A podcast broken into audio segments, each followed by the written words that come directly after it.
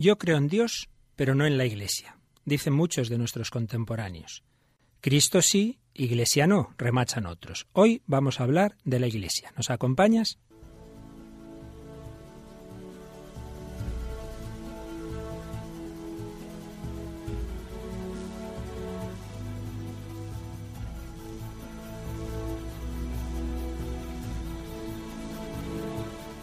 Comienza El hombre de hoy y Dios.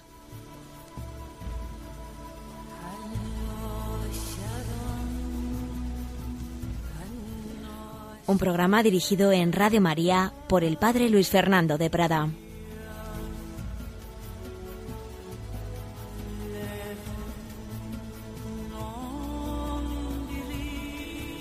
Pues aquí estamos, queridos amigos, un cordial saludo, querida familia de Radio María, en esta nueva edición del Hombre de hoy y Dios. Y hoy eh, repetimos con una pareja de amigas y colaboradoras que ya estuvieron no hace mucho, Mónica del Álamo. Hola Mónica, ¿qué tal? Hola Luis Fer. Y Clara Barreda, ¿qué tal Clara? Hola Luis Fer. ¿Ha sido buena desde tu último programa? Sí, yo creo que sí. Lo he intentado. Siempre, es muy buena. Además tienes más facilidad porque no hace mucho estuviste en Tierra Santa, ¿verdad? Efectivamente. Y ahí has podido conocer más de cerca a Jesús y los orígenes de la Iglesia, ¿eh? Sí, sí, buena pues, experiencia. pues luego nos cuentas alguna cosita.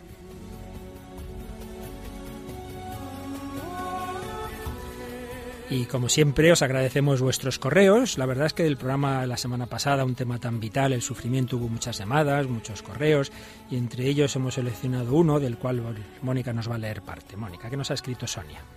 Hola, lo primero gracias por el programa. Lo sintonicé de camino al trabajo un día y ahora no hay lunes que me lo pierda. Solo puedo escuchar la primera mitad del programa, pero a la mitad del programa. Pero algún lunes que he tenido algún lunes que he tenido que entrar antes a trabajar, lo he echado en falta realmente. Fijaos, escucho ya el tipo de programa que me falta. De verdad, gracias por el programa. No sabéis cuánto me ayuda a escucharlo. Pues lo sabes tú, Sonia, y lo que nos ayuda también, estos correos nos animan a seguir trabajando. Sabemos que siempre los oyentes de Radio María son muy bondadosos y, y en, esos correos tan laudatorios, pues lo que nos quedamos es con que el Señor y la Virgen actúan a través de, esta emisora de la Virgen María. También algunos correos nos piden la copia del programa. Volvemos a repetir que eso no es a este correo del programa, sino a un número en el que en Radio María atienden esas peticiones que nos va a recordar Clara. El 902 500 518. 902 500 518. Llamando ahí podéis pedir este programa, los anteriores, y os comento que hoy, en este programa que es el número 17 del Hombre de Hoy y Dios, vamos a terminar, digamos, un primer bloque de temas, y por ello se va a hacer un, un CD o un DVD, no estoy muy seguro, creo que un CD, en el que se van a meter estos primeros programas, y por tanto el que quiera puede pedir ese, ese CD donde tiene todos estos programas que especialmente aconsejamos por esas personas en una situación de búsqueda, de dudas, también por supuesto al creyente que quiere tener más claras las razones de su fe. En cualquier caso creo que puede ser muy útil. También se puede entrar en la web de Radio María, bajarse el podcast de los programas, ahí también se puede eh, a través del correo electrónico pedir los programas, etcétera. Y lo que nos decía esta oyente de que se despierta a las 5 de la mañana es porque este programa se repite a esa hora de la madrugada. En cualquier caso, pues buscamos de una forma o de otra que estas palabras y estos testimonios pues nos sirvan a todos para acercarnos a Dios nuestro Señor.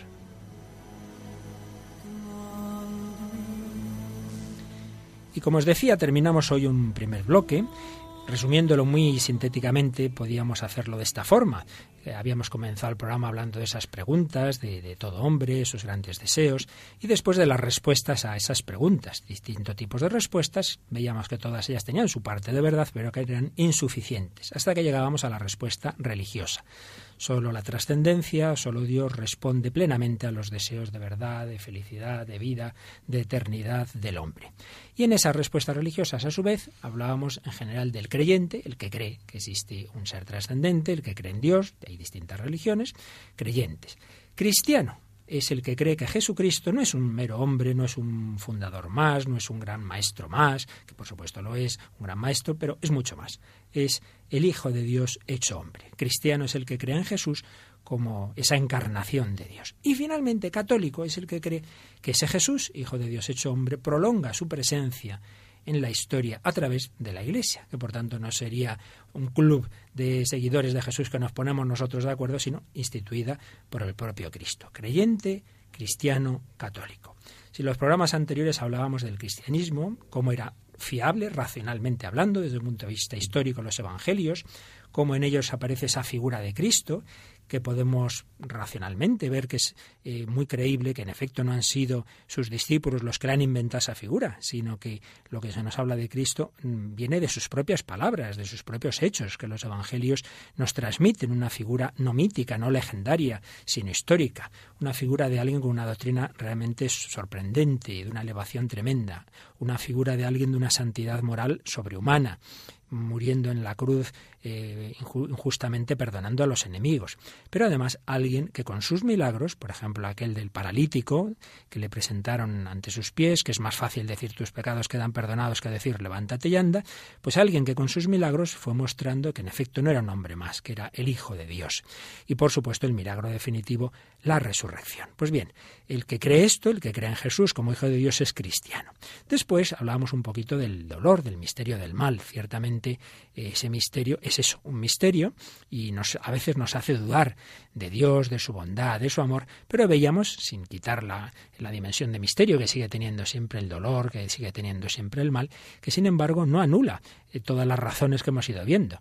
Eh, Dios sigue siendo el creador de un mundo, pero claro, un mundo, como es lógico, es un mundo creado, es un mundo material, es un mundo limitado, en el que inevitablemente hay un dolor que es también fruto de la libertad humana, de su pecado, pero Dios saca bien del mal. Y en cualquier caso, en el cristianismo, nadie puede usar el dolor como un arma contra Dios, porque el propio Dios ha asumido el dolor, muriendo en la cruz, asumiendo nuestra muerte, nuestro sufrimiento físico, psicológico, etc. Bien, por tanto, hasta ahora hemos hablado de esas posibles respuestas a las grandes preguntas. El creyente cree en Dios, diversas religiones, el cristiano cree en Jesucristo, el católico cree eh, que Jesucristo ha fundado la Iglesia Católica. Todo esto es razonable, pero el que sea razonable no quiere decir que la fe sea, pues ya está, un producto de un razonamiento. Ah, pues esto está claro, ya está, me hago católico. No, no. Eh, el que algo sea razonable eh, digamos, pone las cosas fáciles, pero al final esto no es razonable, no quiere decir evidente. Eh, estamos hablando de temas que no son evidencias. Eh, aquí no se trata de un teorema matemático ni de un experimento físico-químico. Aquí estas dos jovenzuelas, pues a lo mejor un día, no creo porque conozco yo, sus madres son muy sensatas, pero a lo mejor vuestras madres un día os dicen, oye, Clara, oye, Mónica, he conocido un chico por ahí estupendo, muy listo, muy virtuoso, muy no sé qué, muy no sé cuántos. Este te tienes que casar con él. Entonces tú podrás decir, me parece muy bien esas cualidades, mamá, pero hace falta algo más, ¿no? ¿Qué le dirías? Claro, eso no basta. ¿Qué, qué, más haría falta? Habría que enamorarse. Habría que enamorarse, ¿no? No, no Me caso uno con el que sale del ordenador, que es el perfil ideal. Yo creo que Clara tampoco aceptaría ese consejo. El amor, Luis Fer, requiere tiempo, acciones y voluntad. ¡Hala, hala, hala! Aquí esta niña enseguida. Cosas concretas, ¿eh? No basta con que tenga un currículum muy bueno, ¿eh? Se necesita algo más. Totalmente de acuerdo. Pues algo así. Uno puede decir, pues sí, es razonable creer en Cristo y tal, pero no por eso ya me hago cristiano. Necesito un empujón, ese empujón que en el amor humano es esa chispa del enamoramiento. Pues ese empujón es, por hablar de alguna manera, estos siempre son ejemplos, es la fe, es el don de la fe. Dios toca nuestro corazón. Hemos, estos eh, programas anteriores hemos oído diversos testimonios, algunos actuales, otros hemos leído de personajes conversos, y en todos ellos ha habido un momento, pues un encuentro con Cristo, algo especial. Y a fin de cuentas es lo que le dice Jesús a aquellos primeros discípulos de Juan el Bautista que se le acercan y le dicen, Maestro, ¿dónde moras? Y Jesús no les echa una catequesis, les dice, venid y lo veréis. O sea, aquí hay que probar, aquí hay que echarse a la piscina. No, no basta simplemente puros razonamientos. Hay un teólogo que desde hace algunos años es obispo en Bélgica, André Leonard, tiene libros muy buenos, uno de ellos Razones para creer. Con ese título hay bastantes libros muy interesantes. Este, por desgracia, está agotado, Razones para creer de André Leonard. Yo os aconsejo, si tenéis posibilidad de conseguirlo, pues que lo leáis porque va tocando todos estos temas de Dios, Cristo, la Iglesia de una manera muy vital y muy, muy profunda. Y ahí dice esto, hemos ido viendo una serie de razones, pero no hay que pensar que el acto de fe es resultado automático de la exposición convincente de argumentos. Esto llevaría a transformar a Dios en un objeto inferior a nuestra razón. Claro, eh, la razón comprende perfectamente lo que es inferior a ella. Bueno, y aún así, porque fijaos que la materia es inferior a la razón, y eso es la materia. ¿Cuáles son los últimos componentes de la materia? Nadie está muy seguro. Todos esos eh, modelos que se hacen de las partículas subatómicas y tal, que van cambiando, la verdad que es un mundo muy complicado. Pero bueno, vamos a suponer que eso se puede llegar a conocer perfectamente. Vale, pues la materia quizá, al hombre difícilmente. Clara, ¿tú te entiendes del todo a ti misma? No. Yo diría que no. ¿eh? Y Mónica pone cara como decir, yo tampoco. Pues en complejas. efecto, ni yo tampoco, hijas, ni yo tampoco. Somos un misterio, somos un misterio. Y aquí nuestra técnica, Yolanda, está riéndose diciendo, yo tampoco, estoy como un cencerro. Bueno, no me pegues, Yolanda. Bueno, pues es verdad, somos un misterio, somos un misterio. Pues eso es así con nosotros, como no va a ser con Dios? Pero ya no podemos pretender que Dios entre sin más en nuestros esquemas. Algo es, una cosa es que algo sea razonable y otra cosa es perfectamente comprensible. Por eso decía el gran San Agustín, si lo comprendes del todo, no es Dios, no es Dios, claro, será un producto de tu cabeza, un ídolo. Por eso el cristianismo no basta la mera razón, hay que probar. Como bien decía Clara, como con un amigo, como con alguien, hay que ver los pequeños detalles, hay que convivir, hay que estar con la persona. Por eso, dice André Leonard, vistas las razones, visto que esto no es una locura, visto que no estamos hablando aquí de una secta, usted lance sea, no se sabe qué cosas raras, estamos hablando de la Iglesia Católica en 20 siglos, con muchos santos, con figuras impresionantes, lo único que ya queda decirle al que está buscando la verdad, ¿por qué no pruebas? Digo, ¿por qué no te vienes unos meses? ¿Por qué no participas en la vida de la iglesia? ¿Por qué no estás en algún grupo? ¿Por qué no hablas con amigos? Incluso si tiene ya cierta fe, está bautizado, etcétera, se le puede decir, como alguien le dijo a aquel eh, buscador de la verdad, Carlos de Foucault, que había perdido la fe con 16 años, me parece, y a los 30 más o menos, un sacerdote que tenía amistad con él, Padre, yo quiero creer, confiésate. Pero padre, pero si, si no tengo fe, ¿cómo me voy a confesar? Que sí, que sí, te puedes confesar. Se confesó, comulgó y en efecto empezaron a aclararse las cosas. Muchas veces hay que dar ese paso aunque no estés seguro. Pero dice André Leonard que este, este acercarnos a Cristo a través de la Iglesia, que es donde se puede hacer la prueba de Jesucristo, que es donde realmente lo podemos encontrar, eh, choca con una objeción muy de los ilustrados, muy de la edad moderna. Por ejemplo, Lessing, eh, de la ilustración alemana, un personaje famoso en ese campo, decía, ¿por qué el encuentro con el absoluto debería depender de condiciones relativas. Condiciones relativas se refiere que hay que entrar en una iglesia concreta, dar unos pasos concretos. Y claro, responde André Leonard, bueno, es que la pregunta hay que hacerla también respecto de Cristo.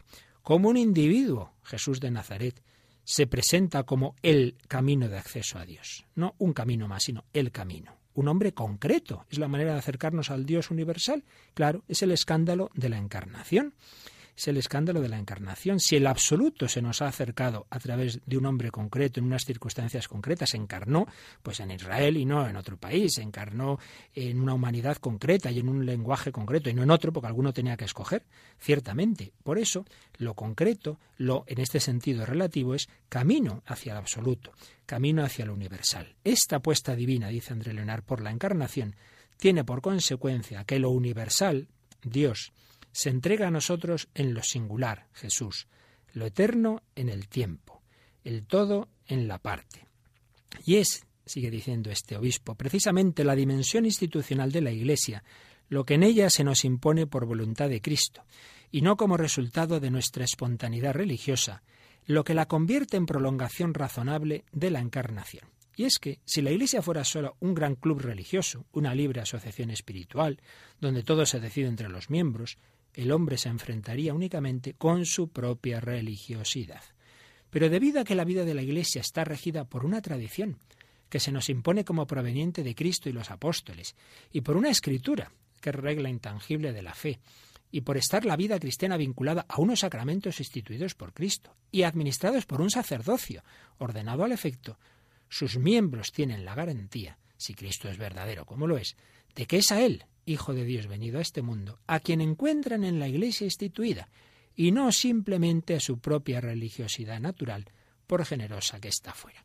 Quizá el razonamiento es un poquito largo, alguno quizás haya perdido, pero creo que valía la pena decirlo e insistir en ello. La Iglesia no es un mero club, aquí nos juntamos los amantes de Jesús, los admiradores de Jesús, votamos, qué hacemos, todo eso está muy bien, pero eso es nuestro. No, no, la Iglesia es la prolongación de la encarnación de Cristo. Esto no viene de nosotros, esto viene de Jesucristo. Bueno, digo yo que viene de Jesucristo, ¿no? Porque ¿cómo conocemos a Jesús? A través de los Evangelios. Y ustedes dos, Mónica y Clara, ¿han visto en los Evangelios sitios donde aparezca que la Iglesia la quiere Jesús? Por supuesto.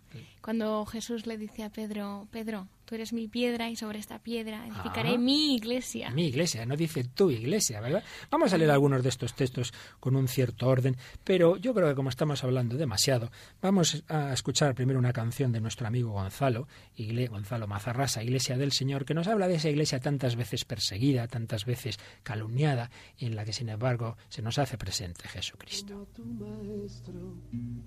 te han ofrecido el cáliz del desprecio, te han ajustado a golpes contra el leño, te han acusado por lo que no has hecho, te han exigido lo que no hay derecho y te han pisado el rostro contra el suelo. Por eso, iglesia del Señor, pobre y pequeña, ese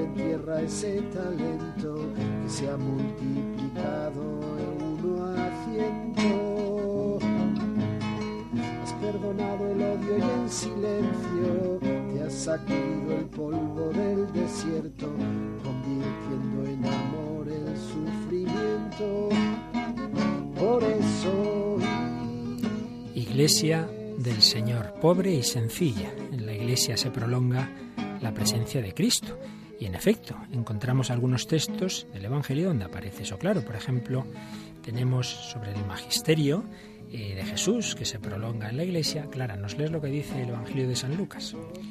Quien a vosotros os escucha, a mí me escucha. Y quien a vosotros os rechaza, a mí me rechaza. Y quien me rechaza a mí, rechaza al que me ha enviado. Pero más allá de las palabras tenemos la presencia de Cristo. En el propio Evangelio de San Lucas se nos cuenta que en la última cena, ¿qué pasó, Mónica? Pues en la Eucaristía cogió el pan y dijo, esto es mi cuerpo, el entregado en favor vuestro. Esto hacedlo para renovar mi presencia. Y con el vino dijo, este vaso, el derramado en favor vuestro, es la nueva alianza ratificada con mi sangre. Haced esto para renovar mi presencia, así traduce el padre Manuel Iglesias, un gran biblista que tiene un Nuevo Testamento hace unos años, dicen los expertos de las mejores traducciones al castellano que existen. Y coge el, matiz exacto, haced esto para renovar mi presencia, está diciendo Jesús a los apóstoles y por tanto a sus sucesores también haciendo esos mismos gestos, que es lo que hacemos en la Eucaristía, esas mismas palabras, es Cristo el que sigue presente entre nosotros. Pero no solo con la Eucaristía, hay más sacramentos y más acciones de la Iglesia que aparecen, por ejemplo, al final del Evangelio de San Mateo. Clara, ¿qué dice el Señor? Jesús se acercó a ellos y les habló así. Me ha sido dado todo poder en el cielo y en la tierra. Id, pues, y haced discípulos a todas las gentes, bautizándolas en el nombre del Padre, y del Hijo, y del Espíritu Santo, y enseñándoles a guardar todo lo que yo os he mandado. Y he aquí que yo estoy con vosotros todos los días hasta el fin del mundo. El texto es impresionante. Ese poder que Jesús, hombre Dios, ha recibido del Padre, y ahora se lo transmite a los apóstoles y les dice, id, id al mundo entero a hacer discípulos. ¿Y cómo? Bautizándolas. Se nos está hablando de un sacramento de entrada a la iglesia, en el nombre del Padre y del Hijo y del Espíritu Santo. Aparece aquí la Trinidad, enseñándoles a guardar lo que os he mandado. Aparece eh, esa función de magisterio de la iglesia respecto a la moral. Y he aquí que yo estoy con vosotros todos los días hasta el fin del mundo. Es Jesús el que está presente en la iglesia, con vosotros hasta el fin del mundo. Pero no solo el Señor a través de la iglesia nos incorpora en el bautismo, hace presente su, su cuerpo en la Eucaristía, sino que también nos perdona los pecados. Hay gente que dice, a ver, ¿dónde está eso de la confesión en el Evangelio? Bueno, podría estar no en el Evangelio, sino en la tradición, pero es que también está en el Evangelio. A ver, ¿dónde aparece esto? Pues en el Evangelio de San Juan dice, al atardecer de aquel día Jesús les dijo, la paz con vosotros. Como el Padre me envió, también yo os envío. Dicho esto, sopló sobre ellos y les dijo, Recibid el Espíritu Santo. A quienes perdonéis los pecados les quedan perdonados, a quienes se los retengáis les quedan retenidos. Realmente es también un texto impresionante. Con ese Espíritu Santo, a quienes perdonéis vosotros, apóstoles y sus sucesores los pecados, es Dios quien les perdona. Ese les quedan perdonados es como decir Dios los perdona. Y a quienes se les retengáis les quedan retenidos.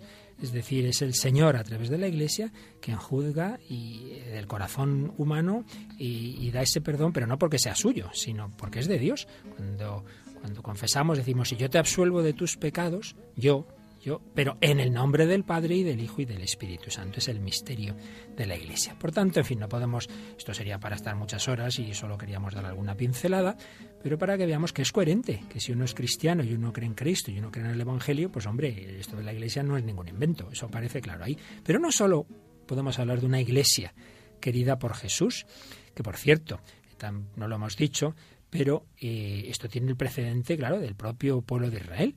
Eh, no olvidemos que Jesús no cae del cielo así de repente, no, no, hay toda una preparación de siglos en el pueblo de Israel, está anunciado el Mesías, pero es que además ese pueblo de Israel estaba organizado. ¿Cuántas tribus tenía, Clara? Doce. Ah, aquí se sabe, se ve que Clara tiene buena formación. Sí, señor, doce tribus. Por eso lo que no sé si sabéis es por qué hemos resumido, digamos, en vez de decir muchas veces israelitas, decimos los judíos. Y es porque de las doce tribus de Israel, la que prácticamente ha sobrevivido, porque fueron exterminadas muchas ya en tiempos de Jesús, quedaba muy prácticamente la de los judíos y la de Benjamín. Y por eso al final se dice los judíos como cuando en realidad es una sola tribu, la de Judá. Pues en efecto, había doce tribus ¿Y cuántos apóstoles escogió Jesús, Mónica? Doce también. Mira tú qué casualidad. Pues no hay casualidad. No, Señor. Es que el Señor sabe hacer las cosas muy bien. Y quería decirnos que ese pueblo de Dios, que era Israel, iba a prolongarse en un nuevo pueblo de Dios que era la Iglesia con doce tribus, digámoslo así, doce apóstoles, bastante brutos por cierto, pero en los cuales en los cuales se iba a fundar ese nuevo pueblo. Pero el Señor, que es muy buen psicólogo y sabe cómo somos los hombres y las mujeres, bueno, aquí tengo que tener cuidado con lo que diga, pues es, que nos conoce y sabe que nos peleamos y nos discutimos y dice, uy, si dejo aquí doce de jefes todos iguales, esto no va a haber quien se entienda. Hay que poner a uno que realmente tenga la última palabra. ¿Quién fuese uno? Clara.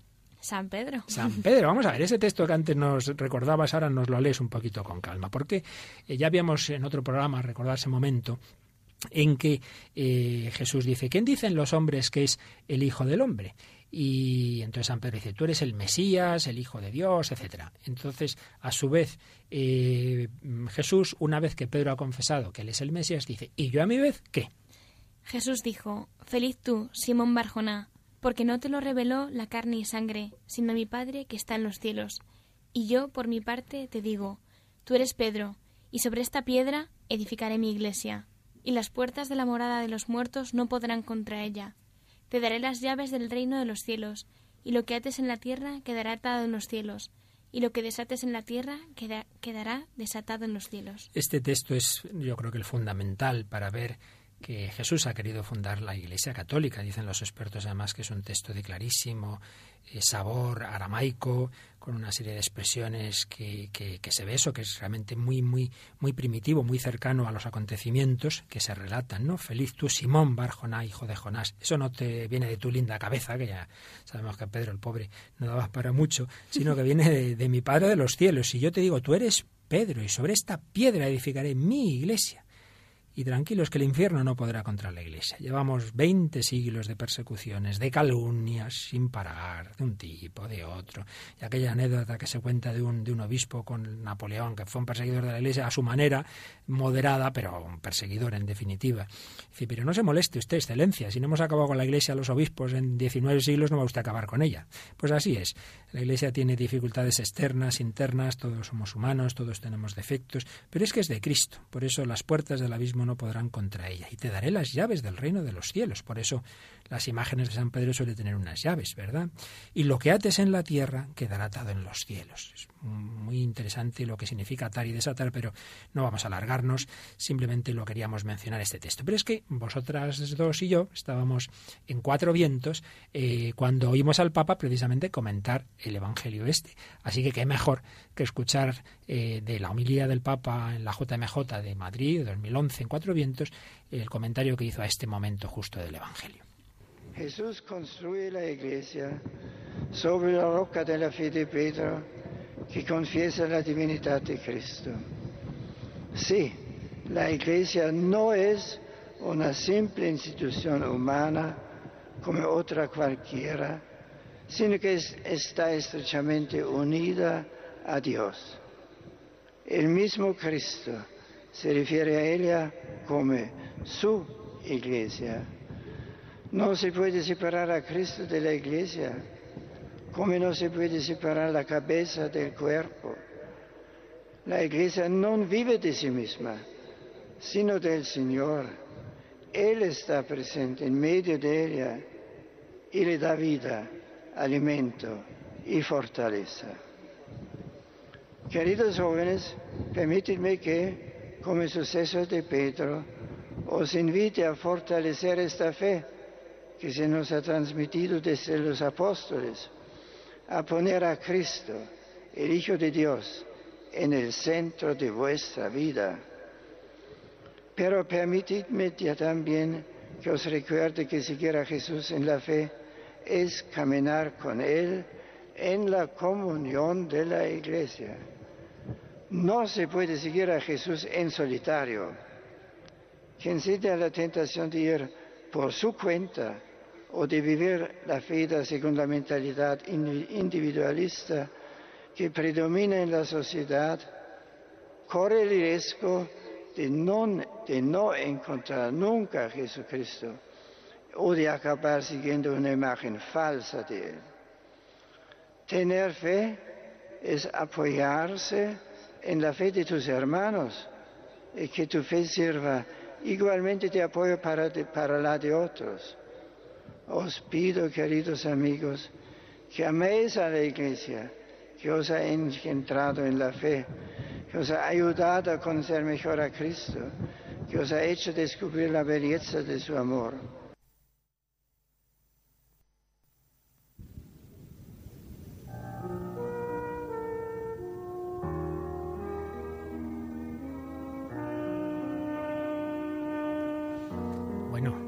Habréis emocionado recordando ese momento, ¿eh? Y más con esta canción tan bonita de Jen Rosso, que yo recuerdo de otra JMJ, la de, bueno, ni habéis nacido, la de Santiago 89, según entraba Juan Pablo II en el Monte del Gozo, se oía esta preciosa canción, que nos habla de eso, de la Iglesia, con sus brazos abiertos en los que están los brazos de Jesucristo. Mónica, ¿qué te ha parecido lo que nos ha dicho el Papa? ¿Qué te ha hecho pensar?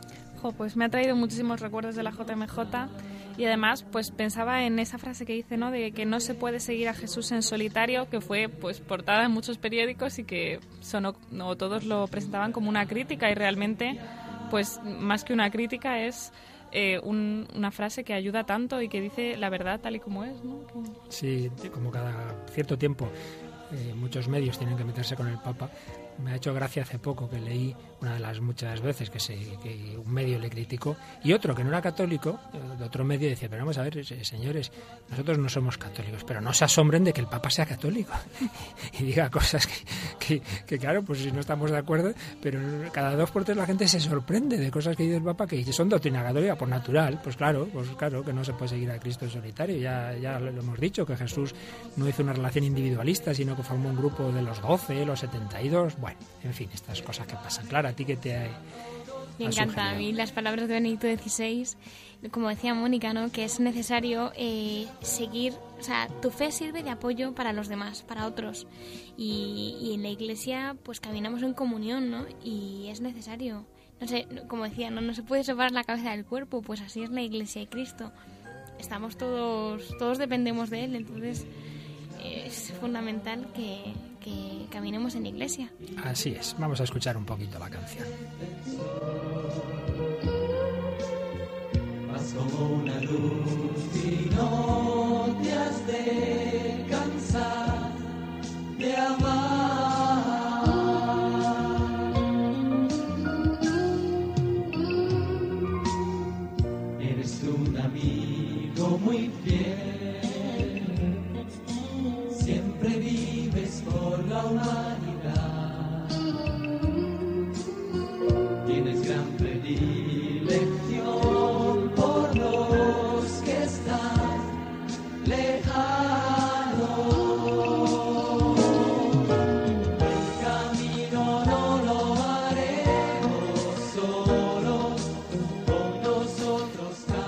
Están diciendo aquí estas chicas una cosa fuera of the record, que se dice, ¿verdad? Pero, yo creo que vale la pena que lo digáis. He comentado esta JMJ de Santiago 89. ¿Qué decías, Mónica? No, que mis padres me cuentan siempre que ellos eran novios cuando, cuando la JMJ de Santiago y que estaban allí en el Monte del Gozo. Pues fíjate, lo que estamos hablando de la iglesia. Ellos convocados por la Iglesia, allí están su vocación matrimonial y ahora estáis aquí vosotras, que habéis estado en la JMJ de Madrid. Es bonito, ¿eh? Claro, ¿qué te parece? Y también, eh, ¿no vino el Papa en el 93? Sí. Está, pues ahí estaba yo también. Ya de chiquitina. que nací en el 93, estaba yo. Estabas de bebecito en brazos de tu mamá. Sí, sí, sí. Bueno, bueno, pero vamos a seguir leyendo algún texto más porque no solo este tan importante de Mateo 16, del primado de Pedro, sino que hay otro momento en que también Jesús que le dice a, a, a Pedro, Mónica. Simón, Simón, mira, el adversario os reclamó para cribaros como el trigo, pero yo acabo de pedir por ti, para que no falle tu fe, y tú, una vez convertido, reafirma a tus hermanos. Este texto de la última cena es muy importante porque por un lado se ve que Pedro como hombre es frágil y de hecho va a negar a Jesús. Pero una cosa es que negar a Jesús y otra es que perdiera la fe. De hecho, eh, Pedro no dice Jesús no es el Mesías, dice yo no soy su discípulo. Es, debilidad, es cobardía. Pues también en la historia de la Iglesia ha habido papas muy indignos, ya, ya lo sabemos. Algunos cuando inventan críticas dicen, pues no hace falta inventar nada, ya lo sabemos. Y, pero fijaos una cosa muy curiosa. Ha habido algún historiador, hay uno muy famoso, protestante, que estudiando la historia de los papas hizo católico. Pero precisamente porque dijo, bueno, esta institución es que humanamente es inexplicable, porque ha tenido épocas muy malas y sin embargo sigue adelante. Se dio cuenta de que era el Espíritu Santo realmente quien llevaba a la Iglesia. Y este texto eh, de que dice Jesús, yo he pedido por ti para que no falle tu fe, pues sirvió al Concilio Vaticano I como apoyo para definir la infalibilidad del Papa, que es infalible en casos muy particulares, no en la palabra que dice, sino eso, pues cuando actúa como pastor universal, en temas de fe, etcétera. Y hay un tercer texto que también nos habla del Papa, muy bonito, que, en un, que ocurrió en un lago en el que tú has estado hace poco, ¿verdad, Clara? El lago Tiberíades. El lago Tiberíades. ¿Te ha ayudado estar en Tierra Santa a conocer a Jesús? Madre mía, no sabes cuánto, Luis. Es que no, no, lo puedo explicar. Se lo aconsejamos a nuestros oyentes que vayan siempre que puedan y apoyar a los cristianos de Tierra Santa. Sí, sí. Bueno, pues en ese lago hubo un último diálogo, así que sepamos por el Evangelio entre Jesús y Pedro. Nos lo resumes un poquito. Le dice Jesús, Simón, hijo de Juan, ¿me amas más que estos? Le dice, sí, Señor Tú sabes que te quiero como amigo. Le dice Jesús, cuida mis corderos. Así que si me quieres, tienes que cuidar mis corderos. De nuevo, se ve que aunque Pedro ha fallado a Jesús, Jesús le sigue considerando el pastor de su iglesia. Esto una segunda vez y ya la tercera vez. La tercera vez se entristeció Pedro porque le había dicho la tercera vez me quieres como amigo y le dice, Señor, tú lo sabes todo, tú sabes que te quiero. Le dice Jesús, cuida mis ovejas. Cuida mis ovejas. Si realmente me quieres, tienes que cuidar mis ovejas. Pero bueno, podría haber alguna persona que diga, bueno, sí, sí, pero también Jesús, eh, a Pedro fue así, de acuerdo, pero luego el gran apóstol de los gentiles, San Pablo, pues se le apareció directamente y sin la iglesia. Vamos a ver si es verdad eso de sin la iglesia. A ver, Mónica, me parece que está en los Hechos de los Apóstoles, bueno, están varios eh, fragmentos, pero en el capítulo 9, por ejemplo, resúmenos cómo fue la conversión de San Pablo. Pues cuando iba para Damasco, cayó en tierra y oyó una voz que le decía, Saulo, Saulo, ¿por qué me persigues? Él respondió, ¿quién eres, Señor? Y él, yo soy Jesús, a quien tú persigues. Pero levántate, entra en la ciudad y se te dirá lo que debes hacer. Fue Ananías, entró en la casa, le impuso las manos y le dijo, Saulo, hermano, me, han enviado me ha enviado a ti el Señor Jesús, el que se te apareció en el camino por donde venías para que recobres la vista y seas lleno del Espíritu Santo. Al instante cayeron de sus ojos unas como escamas y, recobró la vista. Se levantó y fue bautizado. Entonces vamos a ver, Clara, Clara Barreda.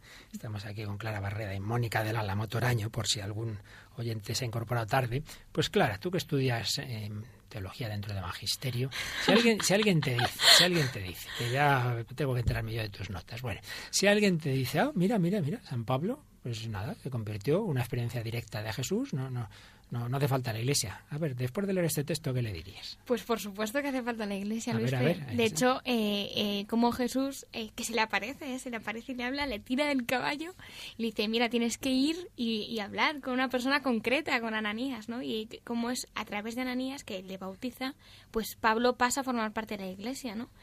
Y es como una, la introducción a no, no, no, solamente que Dios se le haya aparecido, revelado o hablado, es que tiene que, que formar parte de la iglesia, de personas con, con, personas concretas. Es un texto muy importante porque en efecto, es verdad, tenía una experiencia mística como puede tenerla cualquier persona en cualquier lugar del mundo, pero Jesús no dice, bueno, como ya me ha parecido a ti, ale, ya está, ya eres cristiano. Dice, no, no, no, no. Ve, vas a ver un tal Ananías que te va a bautizar. Tienes que entrar en la iglesia, tienes que entrar en esa comunión con la iglesia. Pues vamos a escuchar un testimonio muy bonito que ya hemos puesto en alguna ocasión porque fue una entrevista que hice yo al padre Christopher Harley en otro programa Radio María, pero hoy nos viene bien recuperar ese testimonio eh, cuando este sacerdote, misionero, siempre en lugares difíciles de la Iglesia, ahora está en un país africano en una situación muy difícil. A mí no me estaría nada de cualquier día nos enteráramos que es uno de los mártires de la Iglesia, sinceramente, porque además esperemos que no, pero en fin, eh, a él tampoco le importaría mucho, estoy seguro, es un lanzado. Pues bien, cuando él era seminarista, muy amante de la Madre Teresa de Calcuta, pues ya, ya hacía locuras, se pasaba los veranos en Calcuta. Y siempre le ha contado una experiencia que le marcó cuando era seminarista y le invitaron las misiones de la caridad si querían acompañarle a una de las cosas más duras, que es ir a un basurero a las afueras de Calcuta donde se encuentran moribundos y recogerlos. Vamos a escuchar lo que nos contó Christopher. Una de las tareas que hacíamos era con algunas mm, hermanas misioneras de la caridad era salir a los, a los basureros de la ciudad porque muchas veces ahí aparecían gente que eran dejados como verdaderos despojos humanos eh, para morir, como si fueran literalmente basura. Y vimos que se movían como unas telas o trapos sucísimos, mugrientos, y nos acercamos y vimos que había una persona que todavía estaba viva, que había sido desechada en ese basurero eh, para morir. Estaba lleno de ratas que pululaban por allí y entre otro voluntario y yo recogimos a esta, a esta persona que no era más que que piel y huesos envuelto en un harapo, y lo llevamos a, la primera casa que ella fundó, que se llamaba Kaligat, en Irmal que significa el lugar del Inmaculado Corazón, su casa de moribundos, donde han muerto ya más de 100.000 hombres y mujeres en todos estos años. Lo llevamos a un, una especie de plataforma donde cuando se trae una persona de la calle se pone a la persona para con unas tijeras irle despojando de, de sus harapos y bañarle, limpiarle el cuerpo. Tenía las llagas llenas como de gusanos y con unas pinzas fuimos sacándole los gusanos uno por uno. Me llamó mucho la atención que en la pared, junto a la repisa donde estaba este moribundo, estaba escrito de puño y letra de la Madre Teresa un sencillo papel en el que ponía el cuerpo de Cristo, para que tú te acordaras cuando limpiaras ese despojo humano que lo que estabas tocando, como dice ella tantas veces, era lo mismo que habíamos comulgado por la mañana. Ella siempre decía, hay un solo Cristo que se nos da a primera hora de la mañana bajo la apariencia de las especies del pan y el vino, pero verdaderamente la fe nos dice que es el cuerpo y la sangre del Hijo de Dios, y aquí lo estás tocando bajo la desgarradora apariencia de los hombres tus hermanos. Lo pusimos en un pequeño camastro, pues simplemente para que pudieran morir, porque obviamente no iba a durar muchos minutos o muchas horas. Llegó el mediodía, nos obligaron a marchar a casa. Al descanso yo no quería, pero las normas eran las normas. Y al regresar por la tarde, convencido de que ya habría fallecido, me di cuenta que todavía estaba vivo. Me acerqué a él y desde su camastro alargó sus manos hacia mí y tenía una hermana que me traducía la única frase que el hombre pronunció y yo le agarré las manos y me dijo en bengalí, en su propio idioma, te he estado esperando. Y, y murió con sus manos entre las mías. Para mí esas palabras que fueron pronunciadas en mi corazón y las escuché y las guardé siempre y las repito hoy al cabo de tantos años, es lo que nos dicen tantas otras personas, quizá lo pueden decir incluso muchos oyentes que puedan estar escuchando Em, el mensaje que se transmite a través de las ondas de Radio María, cuánta gente nos está esperando. Y me da la impresión de que donde quiera que he ido, siempre hay gente que, nos, que me dice, como sacerdote, como misionero, te he estado esperando. Tantas mm, miles de millones de personas que no tienen sacerdote, que no tienen los sacramentos, a donde no ha llegado la Iglesia, que no tienen ni la menor idea de lo que es el amor de Dios, la presencia redentora de Cristo en medio de ellos. Y creo que esas palabras son las que de alguna manera han dado un sentido muy específico a mi vocación sacerdotal, el hecho de que hay tantas personas que me están esperando. Obviamente no a mí, que no soy más que una persona más que anda por las calles de este mundo, sino, sino lo que Dios ha puesto en mi corazón y que es mucho más grande que yo, que es su propio amor. El Señor nos envía, como envió a Christopher y nos dice, te estaba esperando, te estoy esperando. Pero para que los hombres puedan recibir la presencia de Cristo tiene que ser ordinariamente a través de la Iglesia. Por eso el Señor nos llama a todos a subir a su barca, a ser prolongación de sus manos, de sus labios, de sus hechos de amor, como este recoger a los moribundos, como este incorporar a Cristo a través de los sacramentos, como este anunciar el amor de Dios. El Señor nos llama a todos. La Iglesia es prolongación de la presencia de Jesucristo, que también te llama a ti a hacerle presente en nuestro mundo. Señor.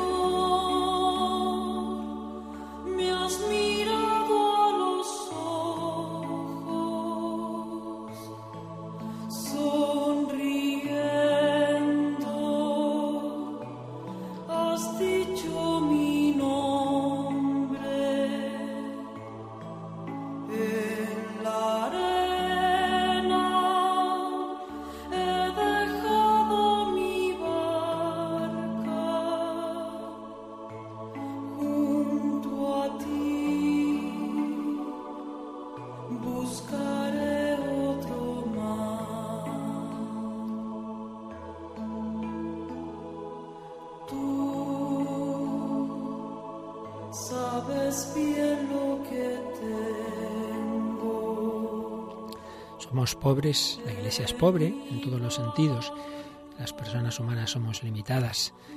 En mi barco no hay oro ni espadas, pero es el Señor, con su espíritu, con su palabra, con su presencia, el que actúa en la Iglesia.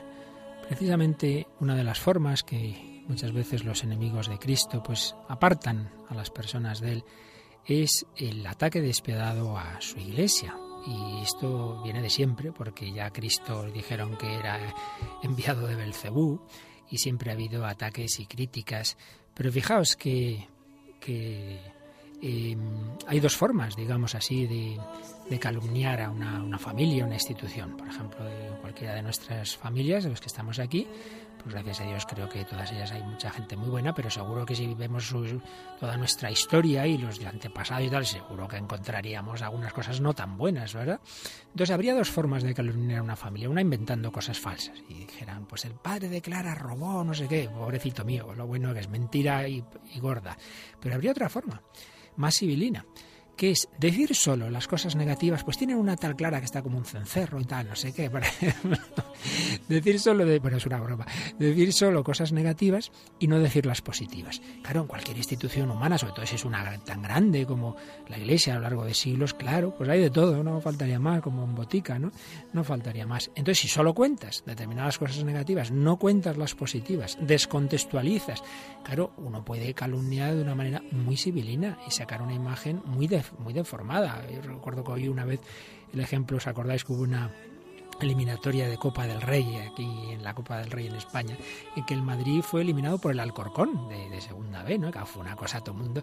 Pues imaginaos que una persona llega de fuera a España y dice, ¿qué es esto del Real Madrid? Pues es un equipo de fútbol y ¿qué me cuenta de él? Pues mire, que le eliminó el Alcorcón. claro, si eso es lo único que cuenta, es verdadero y una honra para el Alcorcón, es verdadero. Pero hombre, en fin, habría que decir alguna cosita más, ¿no? Las Copas de Europa que ganó, las ligas y tal.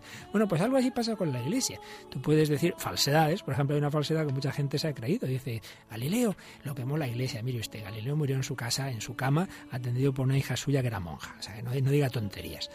Pero hay otra forma que es decir cosas que son verdaderas, pues que hay sacerdotes que han hecho cosas malas, que ha habido papas de... Sí, ya, ya, ya, ya hubo un Judas y un Pedro que negó al Señor, no, ya no, no hay nada nuevo bajo el sol, ¿verdad? Pero, pero claro, se, se hace una deformación de la historia. Tú, Mónica, no hace mucho estuviste en una charla de este profesor que, que también hemos traído aquí a veces su testimonio, Alejandro Rodríguez de la Peña, un gran historiador. Él habló pues de unas pinceladas eh, de un tema que aquí en Radio María hay programas que lo ven a fondo, pero dinos algo de esa visión de conjunto sobre la, la presencia de la Iglesia en la historia. ¿Ha sido, como algunos presentan, un mal histórico o su acción ha sido beneficiosa en la sociedad? Y además, lo preocupante de esto es que al final nosotros nos lo acabamos creyendo, ¿no? Los Mm. pocos cristianos, los propios cristianos. Entonces, pues la historia nos ayuda, es verdad, a ver las cosas con objetividad. Y por ejemplo, en la cultura, ¿no? Tenemos esa imagen oscurantista del cristianismo, tal, que todo retrógrado. Y en realidad el cristianismo desde el principio lo que hace es asumir la paideia griega, que era lo más razonable que había, lo más racional. Y, y suponía un avance, ¿no? De hecho, hay un diálogo interesantísimo, ¿verdad?, entre los santos padres y los grandes filósofos griegos, ¿no? Que asumen, asumen, por ejemplo, San Agustín asume mucho del platonismo, luego más tarde Santo Tomás de Aristóteles, sí, sí, sin duda.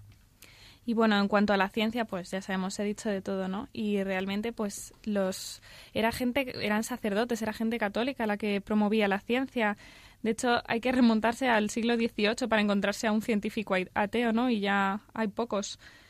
Y bueno, luego en, en política, con una cosa que tampoco se sabe, que la separación de Iglesia y Estado es una idea cristiana, que Ujú. parece que no, que estamos intentando todo el rato lo contrario, pues no. Sí, en general en todas las civilizaciones el poder político y religioso estaban absolutamente fusionados. En cambio, en el cristianismo ver una cabeza religiosa distinta de la cabeza política. Dad a Dios lo que es de Dios y a César lo que es del César.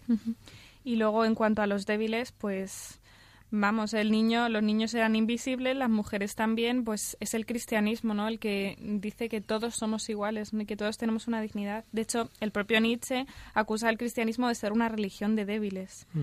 Y bueno, y esto luego lo que afecta a nivel económico y también pues los derechos humanos de los que tanto se habla, pues la esclavitud disminuye a medida que se cristianiza la sociedad, ¿no? Y también al revés, cada vez que nos vamos descristianizando aumentan las esclavitudes, los genocidios. Sin duda, fin, solo queríamos mencionar el tema, pero hay otros programas en Radio María con grandes historiadores que profundizan en ello. No queremos acabar sin insistir en algo muy importante, muy importante. Cuando aparece un buen señor en el siglo XIX, en el siglo XX, dice, "Eh, la verdadera iglesia es la que hemos empezado ahora nosotros, nosotros somos los que hemos tendido, entendido bien a Jesús, o sea que durante 19, 20 siglos no le hemos entendido, ¿verdad?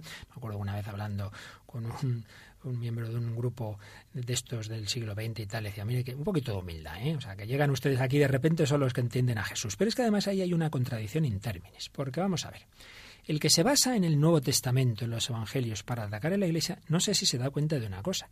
¿Quién ha dicho que estos libros son inspirados y son en, lo que llamamos el Nuevo Testamento? ¿Quién ha discernido lo que es un Evangelio apócrifo de lo que es un Evangelio inspirado? ¿Quién ha sido?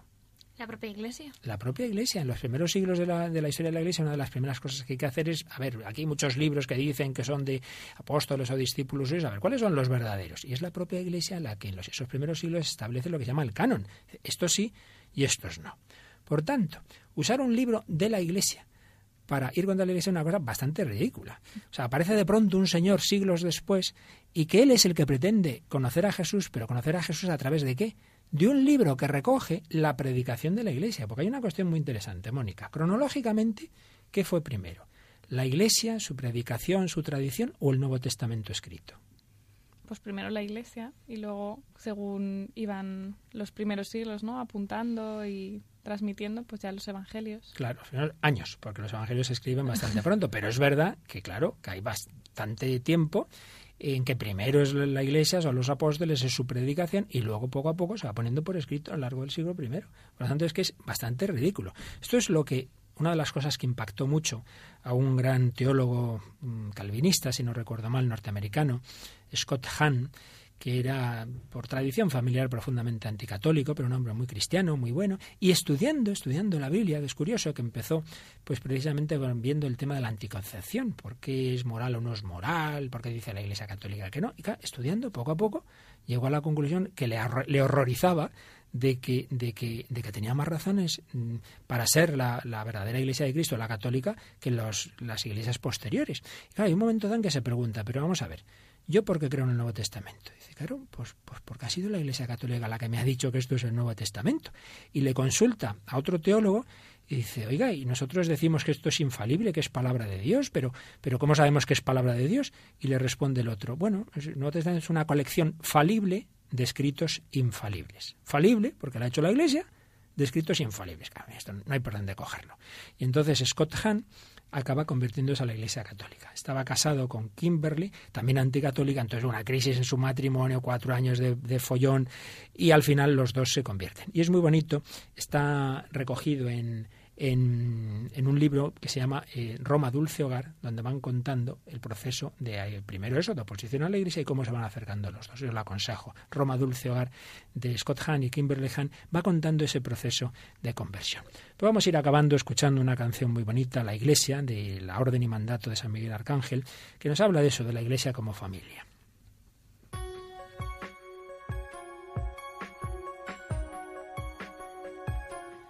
Sobre este fondo, pues recordamos también una entrevista que tuvo San Francisco de Sales con el sucesor de Calvino en Ginebra, Teodoro de Bea, y le dice, Señor, ¿puede uno salvarse en la Iglesia Católica Romana? Y el otro se quedó sin saber qué responder. Déjeme que lo piense. Y al cuarto de hora le dijo, sí. Claro, ¿qué pasaba?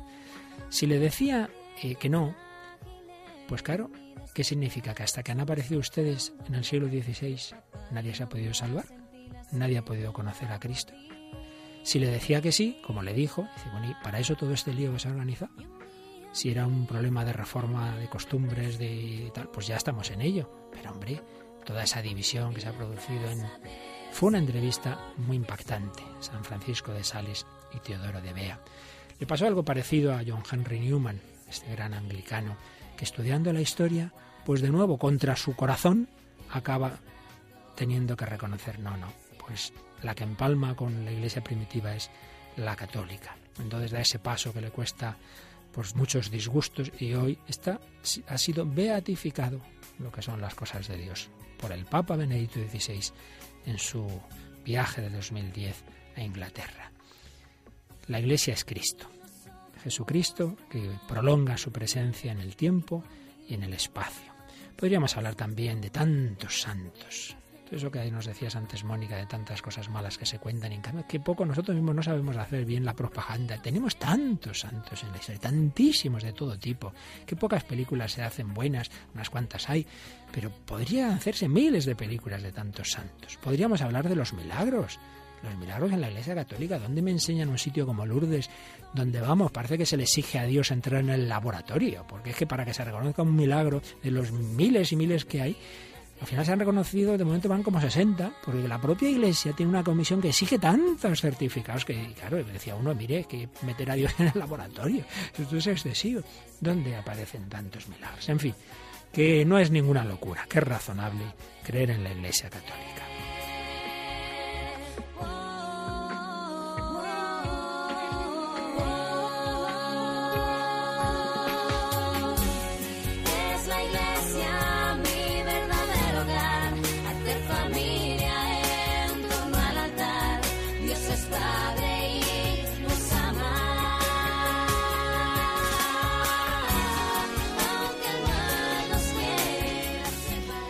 Este fondo tan bonito leemos unas palabras preciosas de otro converso, Paul Claudel, que recibió la luz de la fe una noche buena en París y pudo escribir, Todos los santos, todos los ángeles nos pertenecen. Podemos servirnos de la inteligencia de Santo Tomás, del brazo de San Miguel, del corazón de Juana de Arco y de Catalina de Siena, y de todos los recursos latentes que basta que los toquemos para que entren en ebullición.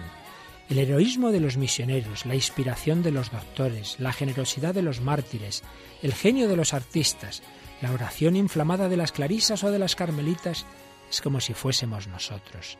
Es nosotros, del norte al sur, del alfa al omega, del levante al occidente, todo eso forma uno con nosotros. Nosotros nos revestimos de todo esto y lo ponemos en marcha, y todo ello en la operación orquestal que a un tiempo se nos revela y no sano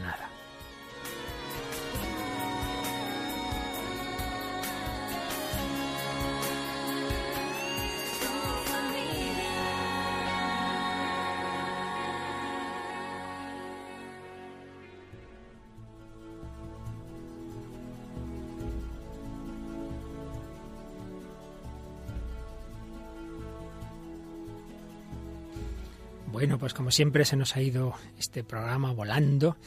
y siempre nos quedan cosas por decir, pero bueno, son sugerencias, sugerencias a nuestros queridos oyentes para que en su corazón, si tienen fe, le den gracias a Dios por haber conocido a Cristo en la Iglesia, si están en duda o en búsqueda, pues busquen, prueben, venid y lo veréis, como hemos escuchado hoy, que en la Iglesia no se encontrarán con la propia Iglesia, simplemente, sino con el propio Jesucristo. Y nosotros también somos Iglesia, queremos, como siempre, invitaros a, escribirnos. ¿Recuerdas, Mónica, el correo electrónico del programa al que pueden mandarnos sus sugerencias y comentarios?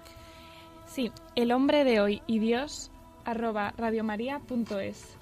El hombre de hoy y Dios, doble Y seguida, arroba radiomaria.es. Y como decíamos al principio, si quieren pedir este programa o el bloque de estos 17 primeros programas que hemos hecho, pueden hacerlo llamando al número 902 500 518.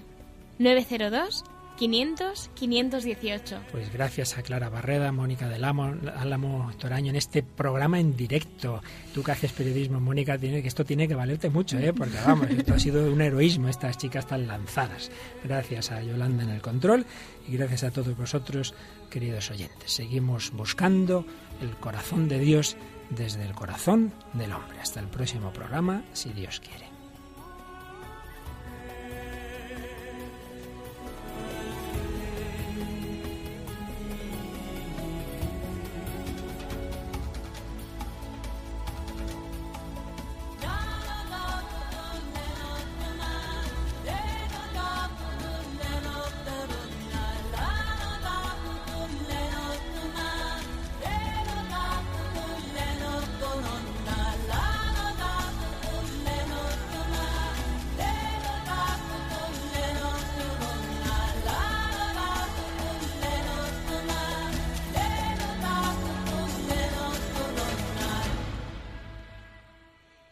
Así en Radio María El hombre de hoy y Dios, un programa dirigido por el padre Luis Fernando de Prada.